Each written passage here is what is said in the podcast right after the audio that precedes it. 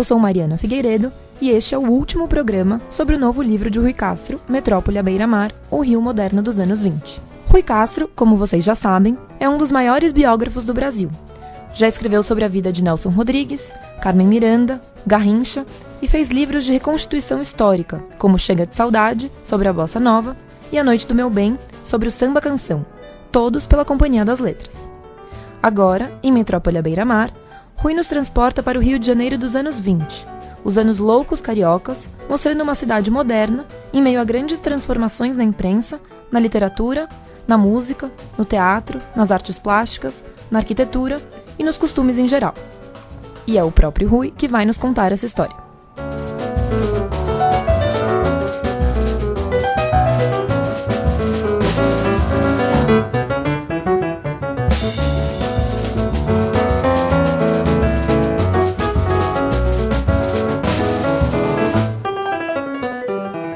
Olá, eu sou o Rui Castro e neste programa vamos falar sobre a música que tomava o Rio dos anos 20. Quem chegasse ao Rio naquela época encontrava um universo de ritmos e melodias. A cidade era sacudida por machices, choros, batuques, tangos, modinhas, marchas, sambas e cateretês, tocados em toda espécie de lugar. Um deles eram os ranchos, como o Ameno Resedal, Flor de Abacate, os Ciganinhas Arrepiadas ou nas sociedades musicais, que eram as futuras gafieiras, como a Netinhos do Vovô ou a Cananga do Japão, ou ainda na casa das quituteiras baianas da pequena África, na Praça 11, como a famosa Tia Ciata, onde os homens dançavam samba com os pés e as mulheres com as cadeiras, ao som pesado das formações de violões, cavaquinhos e tambores. A programação da música erudita também era intensa em lugares como o Teatro Municipal, o Teatro Lírico e o Instituto Nacional de Música. Outros endereços da grande música eram o auditório do recém-inaugurado Liceu Francês, na Rua do Catete, e o Salão Nobre do Jornal do Comércio. Havia muitas lojas de partituras, como as casas Mozart, Beethoven, Bevilacqua, Carlos Gomes e Guitarra de Prata, a maioria na Rua do Ouvidor, a Rua da Música, como era chamada. Todas vendiam música brasileira impressa e cada editora tinha um vasto catálogo de peças nacionais, clássicas e populares. Mas o mais fascinante era que no Rio as fronteiras entre o clássico e o popular já haviam começado a se esgarçar. Artistas populares como Chiquinha Gonzaga e Ernesto Nazaré tinham um pé no clássico, e o pianista e compositor clássico Luciano Galé tinha um pé e meio no popular e no folclórico. E havia, naturalmente, Vila Lobos.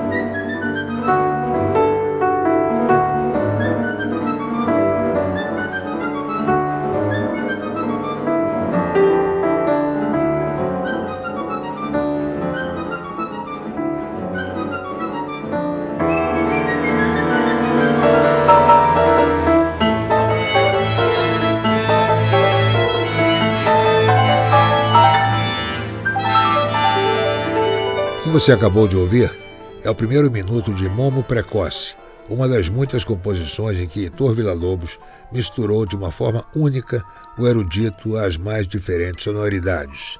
Sobre a música de Villa-Lobos já não resta a menor dúvida, mas em matéria de biografia tudo nele é impreciso. Sabe-se, por exemplo, que ele nasceu no dia 5 de março, mas nunca foi possível determinar o ano porque cada documento tirado ao longo de sua vida, suas declarações e até as da sua mãe mostravam anos diferentes. As possibilidades vão de 1881 a 1887. Os historiadores preferiram ficar com essa última data para encerrar a discussão. Vila Lobos afirmava que, quando ainda era adolescente, fugia de casa para tocar violão e varar a noite com Catulo da Paixão Cearense, Ernesto Nazaré ou Gonzaga ao mesmo tempo em que ouvia Liszt e Chopin. também jurava que entre 1906 e 1912 tinha viajado do Rio à Amazônia a pé, em canoa, carroça, lombo de burro. Assim tinha atravessado cidades, fazendas, sertões, desbravando tribos selvagens, sendo até capturado por uma delas. O problema é que as peripécias de Vila Lobos tinham a melhor fonte possível quanto aos pormenores e a pior quanto à autenticidade, ele próprio. De um jeito ou de outro, tem-se a impressão de que, em matéria de Brasil profundo, não houve ritmo indígena ou africano em seus cruzamentos que Vila não tivesse escutado. Escutava e aproveitava tudo em composições, verídicas ou inventadas, todas as histórias sobre Vila Lobos conduziam à sua atração pelo folclore. Não admira que, certa vez, ao lhe perguntarem o que era o folclore, ele respondesse: O folclore sou eu. Outra artista com formação clássica e grande apaixonada pela cultura popular do Brasil era a cantora carioca Elsie Houston. Elsie, filha de um americano com uma brasileira, estudou piano e canto lírico na França, na Alemanha e na Argentina, mas apaixonou-se pela ideia de conciliar a música de elite com a música popular. Elze pesquisou batuques, emboladas, cocos, chulas, lundus, desafios, modinhas e construiu para si própria um repertório de temas folclóricos brasileiros harmonizados por Luciano Galé, Hernani Braga e Vila Lobos. O Brasil profundo, aquele que não toca no rádio, deve muito a ela.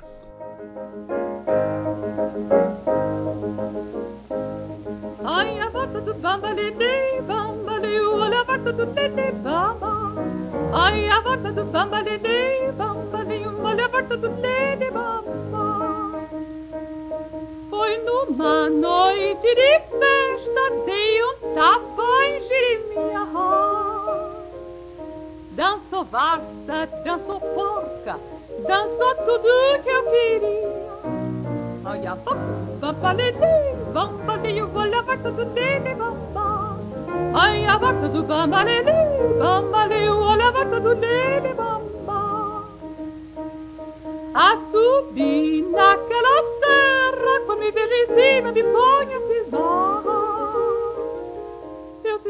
Essa foi Bamba Lelê, uma música folclórica de Pernambuco cantada por Elsie Houston.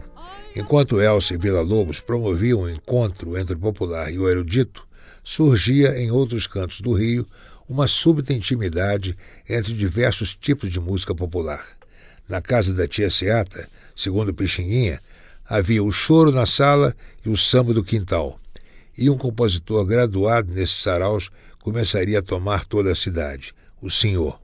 Senhor nasceu em 1888 e nunca estudou música, mas aprendeu a tocar piano, violão e só para o gasto flauta. A partir de 1910, passou dez anos tocando para o exigente público das sociedades dançantes e carnavalescas, cujos nomes pitorescos, Tome a Benção Vovó, Fidalgos da Cidade Nova ou Cananga do Japão, não escondiam o fato de que eram lugares para adultos, com bebida e mulheres bonitas. Foi ali que todas as noites senhor aprendeu a tomar o pulso da plateia e identificar o que, o que agradava. Isso lhe bastou para compor, em apenas 12 anos de produção, cerca de 150 títulos de todos os gêneros. De 1918 a 1930, o senhor teve também mais de 50 sambas, marchinhas e machiches colocados em 38 espetáculos de teatro e revista. Ninguém da sua geração atingiria marca parecida.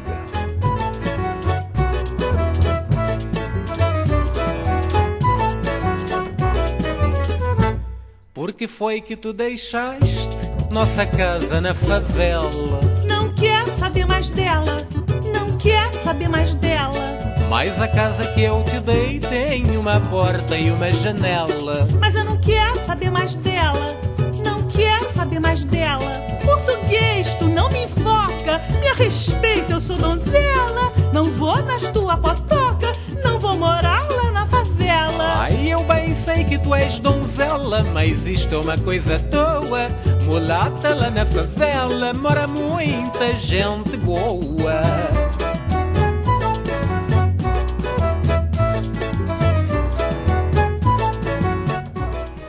Você acabou de ouvir um trecho de Não Quero Saber Mais Dela, de Senhor, aqui cantada por Clara Sandrone e Marcos Sacramento. Essa música foi uma das composições de Senhor que teve a letra refeita para caber na trama de uma revista, prática na qual ele não viu o menor problema.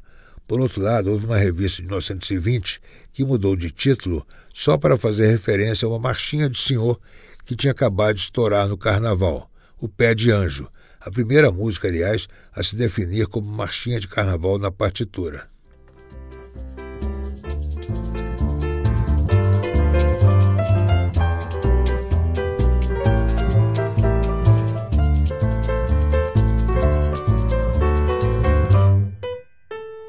Eu tenho uma tesourinha que corta ouro e marfim.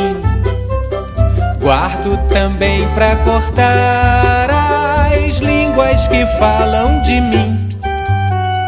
Eu tenho uma tesourinha que corta ouro e marfim.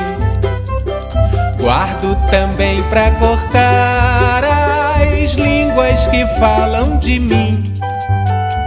Oh, pé de anjo, pé de anjo, és rezador, és rezador. Tens o pé tão grande que és capaz de pisar nosso Senhor, nosso Senhor. Ó oh, pé de anjo, ó pé de anjo, és rezador, és rezador. Tens o pé tão grande que és capaz de pisar nosso. Apesar de ter tido tantas músicas de sucesso, o senhor morreu na miséria. A posteridade também lhe seria cruel, reduzindo-o a autor de machiches, como se ele nunca tivesse composto outro gênero. É verdade que inúmeros sambas de senhor eram amachichados, mas depois se viu que em muitas de suas obras ele estava se aproximando rapidamente da forma definitiva que o samba tomaria a partir dali. E a música de Senhor teve ainda outro tipo de sobrevivência. A melodia de Amar a uma só mulher, que ele tinha composto em 1928, reapareceria misteriosamente numa canção de Nurli Guilherme, 1947, com letra da cantora que a consagraria, Edith Piaf. A canção é La Vie en Rose, Vejam só como é igualzinha a amar a uma só mulher. A uma só mulher, deixando as outras todas sempre em vão. Pois a uma só a gente quer, com todo fervor no coração. Amar só mulher, deixando as outras todas sempre em vão. Pois a uma só a gente quer, com todo fervor no coração. Quem pintou o amor foi um ceguinho mas não disse a cor que ele tem. Penso que só Deus dizer-nos vem, ensinando com carinho a pura cor do querer bem. Amar a uma só mulher, deixando as outras todas esse foi um trecho de Amar a uma só mulher, de Senhor, também nas vozes de Clara Sandrone e Marcos Sacramento. Senhor foi apenas um dos compositores que começaram a dar contornos modernos à música brasileira. Pode-se pensar hoje que aqueles homens eram autênticos, apegados às raízes profundas da cultura popular. Nada mais errado. A música para eles surgia de todos os lados. Os compositores praticavam todos os ritmos, gêneros e estilos e logo sugeriu o veículo que levaria todo tipo de música para o Brasil inteiro, o rádio. Durante seus quatro primeiros anos de existência, a Rádio Sociedade do Rio de Janeiro, primeira emissora de radiodifusão do país, fundada por Edgar Roquete Pinto em abril de 1923, só transmitia conferências literárias, recitais de poesia, palestras sobre higiene, aulas de português e esperanto e, em matéria de música, apenas a clássica, de ópera e a folclórica. A música ao vivo no rádio consistia num cantor e num pianista usando um único microfone, e a gravada vinha de um disco, muitas vezes emprestado por alguém, tocado num gramofone, cujo cone era colocado diante do transmissor. Os aparelhos receptores eram uma bobina de papelão da qual saía um fio de cobre e uma tomada de terra, ligados a uma vara de bambu plantada no jardim. Mas logo começaram a surgir os aparelhos industrializados no mercado, importados dos Estados Unidos. E seus compradores convenceram Roquete Pinto de que era preciso abrir sua rádio para atrações mais profissionais e menos eruditas. Mesmo aceitando mudanças, Roquete fazia questão que sua emissora continuasse educativa e se mantivesse à distância de qualquer contaminação política, comercial ou excessivamente popularesca. Foi por isso que um dia, quando Roquete Pinto estava jantando em seu apartamento e ouvindo a programação de sua rádio, tomou um baita susto. Foi ao ouvir Francisco Alves cantando samba Nem é Bom Falar.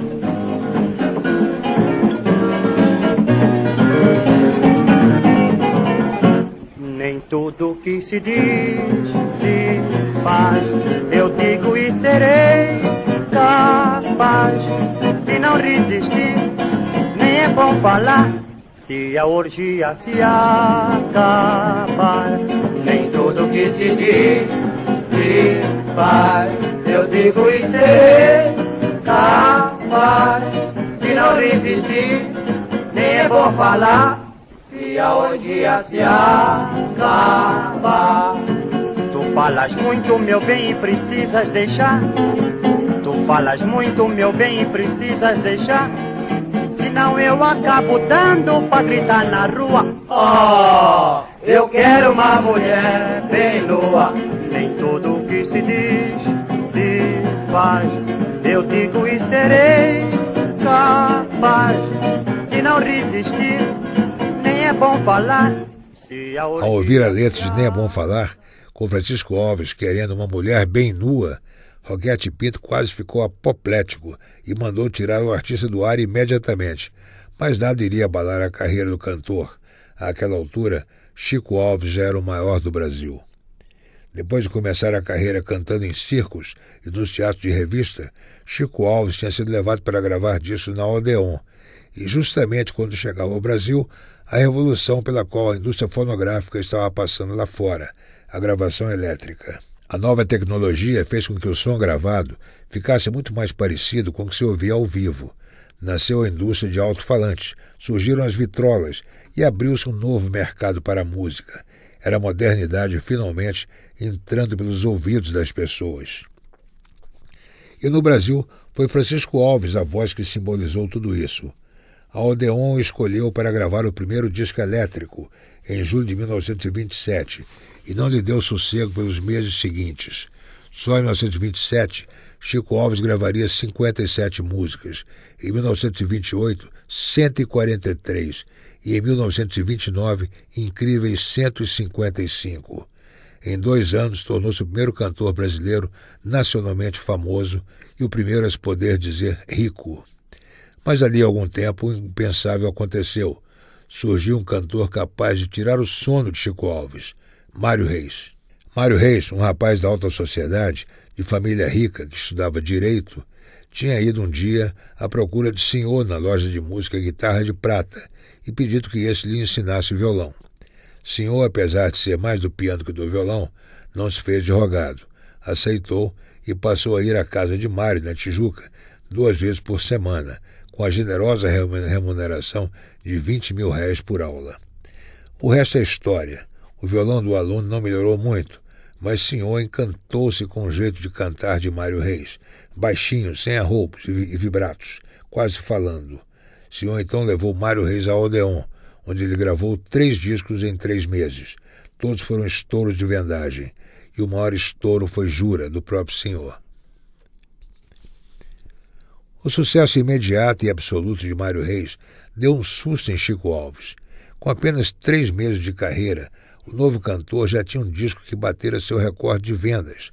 E o irônico é que Mário ainda pensava em ser cantor amador. Rapazes de família como ele não faziam nada por dinheiro, quanto mais cantar. Mas os vinte contos que apenas Jura lhe rendeu levaram Mário a, docemente constrangido, mudar de ideia. Só que a rivalidade entre Chico e Mário era benigna. Os dois se admiravam, conversavam nos corredores da Odeon e se visitavam. E Chico, espertamente, pode ter intuído que uma forma de neutralizar Mário seria juntando-se a ele numa dupla. Em setembro de 1930, propôs a ideia a ele e ao Odeon. Chico Alves e Mário Reis gravariam 24 músicas juntos até dezembro de 1932.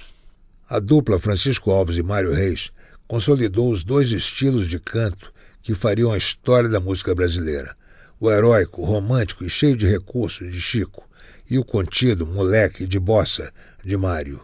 Revelou também a brilhante geração de compositores que estava surgindo no Estácio, e quando os outros gêneros ainda estavam indefinidos, fixou o samba para sempre. Chico Alves gravava os compositores mais populares de sua época e não abria mão dos ritmos mais ásperos produzidos por pessoas rudes que ele sabia onde encontrar, nos ambientes que já tinham sido o seu próprio território. Mesmo famoso e poderoso, Chico Alves continuou a frequentar biroscas, gafieiras e até terreiros, no morro ou no asfalto, qualquer lugar onde pudesse ouvir algo que lhe interessasse. E foi em busca de algo assim que, em certa noite de meados de 1930, Chico Alves estacionou seu Chevrolet cor de azeitona diante do café do compadre, perto da zona de prostituição.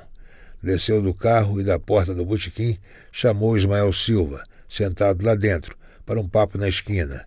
Ismael saiu e, de pé, encostados a um poste elétrico e depois dentro do carro do cantor, fechou-se o negócio mais decisivo da história da música popular brasileira.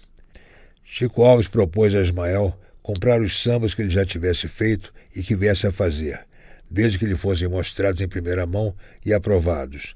Ele os gravaria e dividiriam o dinheiro da venda dos discos, os sambas seriam editados em partituras e ele, Chico, constaria deles como autor ou coautor, dependendo do caso. Ismael aceitou, mas disse que tinha um parceiro, Newton Baixos, que precisaria entrar no acordo. Chico achou que tudo bem. Em poucos meses, sob a autoria de Francisco Alves e Ismael Silva, com ou sem Newton Baixos, veio à luz um extraordinário conjunto de sambas, entre eles Se Você Jurar que vamos ouvir na voz do próprio Ismael Silva.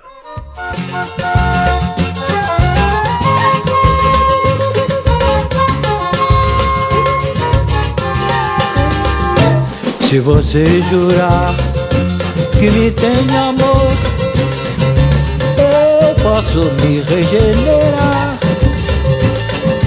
Mas se é para fingir mulher, a orgia assim não vou deixar.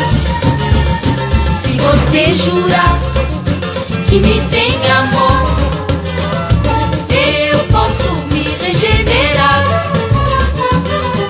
Mas se é para fingir mulher, a orgia assim não vou deixar. A mulher é um jogo difícil de. É impossível minimizar a importância dessa produção musical de Ismael Silva e Newton Baixos com Francisco Alves. Ela aposentou o machixe, estabeleceu o primado do samba sobre os demais ritmos brasileiros e influenciou toda uma geração de compositores negros e brancos do morro e do asfalto que se preparava para entrar em cena. Foi também em 1930, no mesmo ano em que Chico e Mário gravaram sua primeira música juntos, que o senhor teria um de seus últimos sambas, Murucutum, gravado para Vitor, por uma cantora quase estreante, Carmen Miranda. Era o segundo disco de Carmen, que já demonstrava aos 20 anos seu escandaloso desembaraço. Era de praxe que as gravações contassem com a presença em estúdio do compositor, e se isso aconteceu, pode ter sido a única vez que Senhor e Carmen Miranda estiveram juntos. Cinco dias depois, ela voltou a Vitor para gravar a marchinha que Gilberto de Carvalho tinha feito especialmente para o seu jeito e para a sua voz. Tá aí, para você gostar de mim. E com isso, Carmen fez nascer toda uma nova música popular no Brasil.